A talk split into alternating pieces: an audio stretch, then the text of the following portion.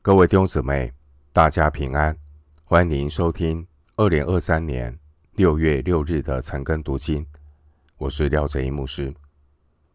今天经文查考的内容是耶利米哀歌第一章十八到二十二节。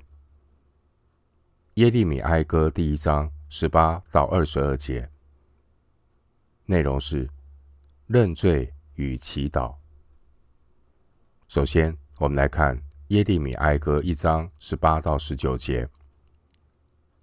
耶和华是公义的，他这样待我，是因我违背他的命令。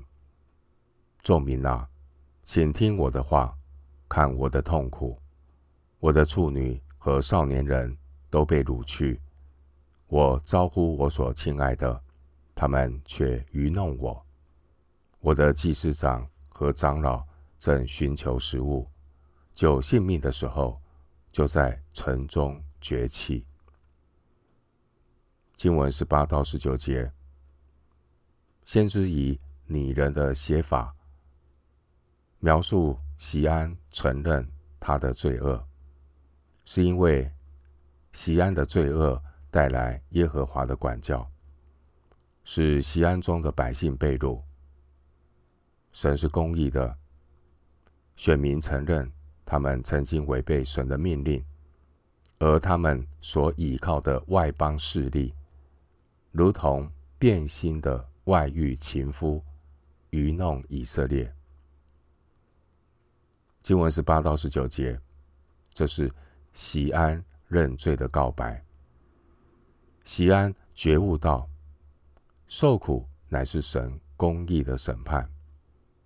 参考《生命记》三十二章第四节，诗篇一百一十九篇一百三十七节，耶利米书十二章一节。受苦是神公义的审判，特别是对这些的选民。经文是八节，耶和华是公义的，他这样待我，是因为我违背他的命令。耶利米并没有因着眼前的痛苦而埋怨神。先知认识神是公义的神，因此耶和华的惩戒并不是不义之举，是因为犹大的不顺服，理当受到管教惩戒。而悔改是走向救恩和祝福的途径。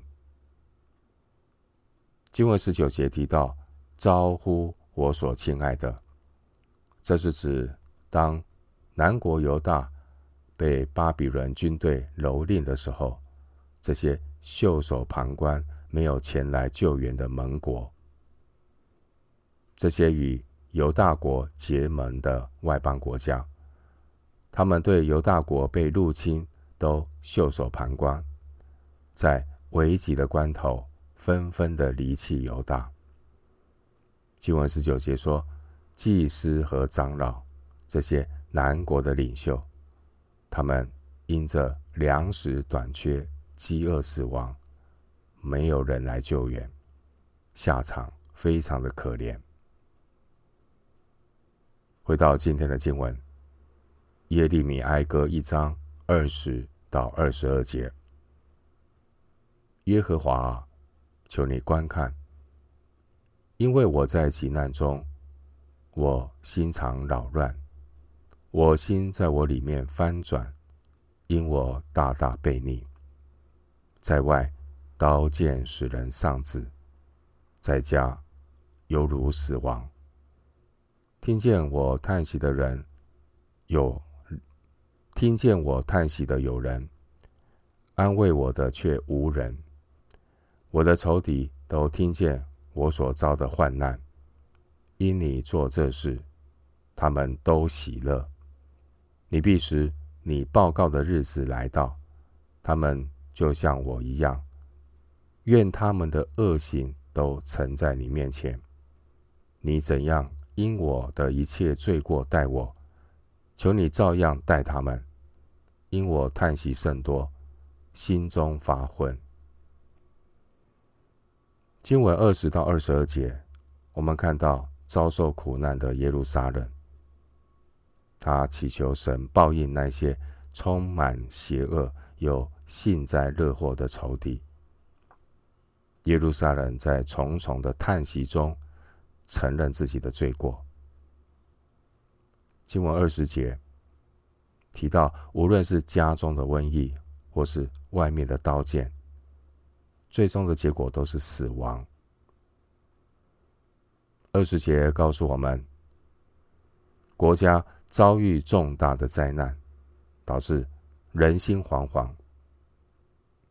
因此，耶利米先知在呼求神施行拯救之前，先知他知道，第一件事情就是要先承认自己的罪，不能够再执迷不悟。我们从先知的祷告里学习到，当在患难中的时候，圣徒祷告要有的一些正确的态度。首先，第一。在患难中，不要一直发怨言，要停止发怨言。第二，我们要顺服神，包括神对我们的管教。第三，我们要谦卑的悔改认罪，祈求神的怜悯。经文二十一节，我们看到选民的这些仇敌，他们看到选民遭受灾难的时候。他们的态度是什么？他们的态度就是幸灾乐祸、袖手旁观。神从简呢曾经攻击选民的仇敌。神是公义的神，对这些不虔不义的仇敌是如此，对于犯罪的选民也是如此。所以神将刑罚的怒气倾倒在选民的身上。不会因为他们是选民的身份，神就对他们有特别的待遇。神是公义的神。经文二十一节说：“你报告的日子”，这是指神宣判审判的日子。神是公义的，神必然会管教犯罪的选民，神也会惩罚外邦列国。不虔不义的罪行。参考耶利米书二十五章十五到三十八节。弟兄姐妹，我们看二十一到二十二节的经文，先知他感受到人世间的现实。先知他因为国家被毁，深陷苦难，但是他也看到。没有任何的邻国肯伸出援手，都是袖手旁观、幸灾乐祸，而先知只能够单单的仰望神的怜悯。弟兄姐妹，当圣徒遭遇残酷的患难时，人难免也会感到灰心丧胆。然而，属神的儿女却可以仰望。更大的拯救，向我们的神献上满有盼望的祷告。事实上，耶利米哀歌以及圣经诗篇中有许多类似悲叹诗的结尾，也都是以呼吁神施行救恩、祈求神的帮助以及信心的宣告来做结束。因此。二十一节，这报告的日子，这报告的日子，一方面是指审判犹大仇敌的日子，一方面是指神将来要审判全宇宙的日子。旧约称它是耶和华的日子。弟兄姊妹，我们知道那个日子一定会来，我们要忍耐等候，敬虔度日。预备自己，迎接主的再来。最后，牧师以一段经文作为今天查经的一个结论：诗篇三十七篇十到十七节。诗篇三十七篇十到十七节，还有片时，恶人要归于无有；你就是细查他的住处，也要归于无有。但谦卑人必承受地土，以丰盛的平安为乐。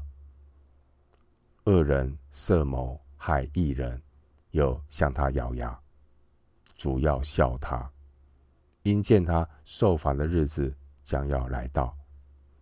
恶人已经攻上前，刀出鞘，要打倒困苦穷乏的人，要杀害行动正直的人。他们的刀必刺入自己的心，他们的弓必被折断。一个义人所有的虽少，强过许多恶人的富裕，因为恶人的膀臂必被折断，但耶和华是扶持义人。诗篇三十七篇十到十七节。我们今天经文查考就进行到这里，愿主的恩惠平安与你同在。